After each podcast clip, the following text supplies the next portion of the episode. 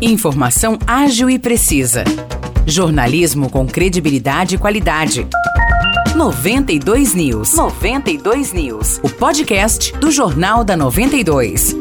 Olá, eu sou Nicolas Santos e a partir de agora você fica bem informado sobre as principais notícias do dia em nossa cidade e região. No episódio 630 do podcast 92 News, você confere. A Justiça de São João da Boa Vista concedeu liberdade provisória ao empresário Pedro Dutra Neto de São José do Rio Pardo, acusado de causar um acidente de trânsito na rodovia Dom Tomás Vaqueiro, que matou seis pessoas da mesma família em outubro do ano passado. Dutra Neto é acusado de homicídio com dolo eventual que é quando se assume o risco de matar. A liberdade foi concedida durante a audiência de instrução e julgamento que ocorreu na última sexta-feira, mediante as seguintes condições: comparecimento a todos os atos do processo, proibição de mudança de endereço sem prévia comunicação ao juízo e de se ausentar da comarca em que reside sem prévia autorização judicial e abstenção do envolvimento em outras infrações criminais, ficando mantidas as determinações de suspensão da habilitação e da autorização para uso de arma de fogo. No ano passado, logo após o acidente, o empresário foi preso em flagrante e ficou detido por mais de 60 dias no Centro de Ressocialização de Limeira. Em dezembro de 2022, o Superior Tribunal de Justiça decidiu que ele poderia ir para a prisão domiciliar. Durante a audiência de sexta-feira, que teve cerca de 6 horas de duração, foram ouvidas 13 pessoas. Uma das testemunhas de defesa não compareceu e não foi realizado o interrogatório de Pedro Dutra Neto. O tribunal ainda informou que a defesa pediu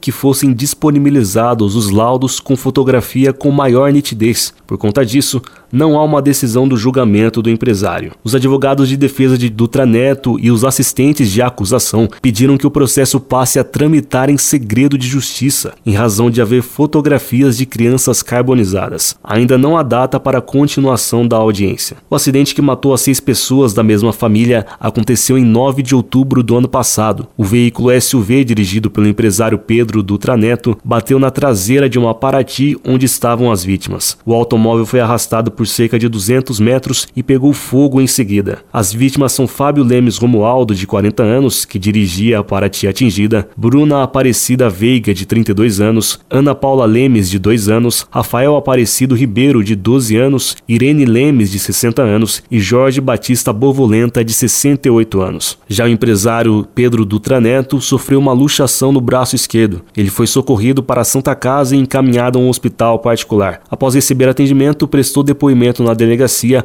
onde foi preso. Dentro do carro dele foram encontradas uma arma, munição e uma garrafa de bebida. Segundo a polícia, ele se recusou a fazer o teste do bafômetro no momento que os policiais rodoviários chegaram para atender a ocorrência. Ele relatou em depoimento que voltava de uma confraternização em São José do Rio Pardo.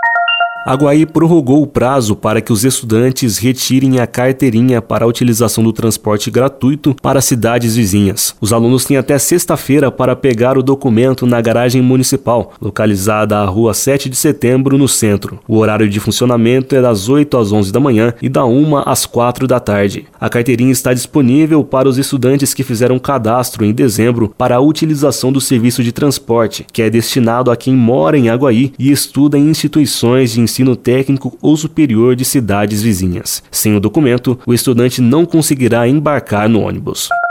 Aguaí terá uma estação elevatória de esgoto com coletor de tronco e linha de recalque próxima ao córrego Maria Júlia. A licitação para a execução da obra foi publicada no Diário Oficial. Após o fim do processo licitatório, a Sabesp dará início à obra, que, segundo a Prefeitura, permitirá que Aguaí tenha 100% de esgoto coletado e tratado. Assim, a cidade teria 100% de água tratada, 100% de esgoto coletado e 100% de esgoto tratado. O investimento é de aproximadamente 10 milhões de reais e a obra será entregue em 2024. Os destaques de hoje ficam por aqui. Valeu e até o próximo episódio do nosso podcast.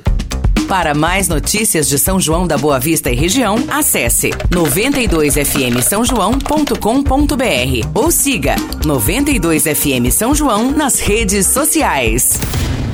92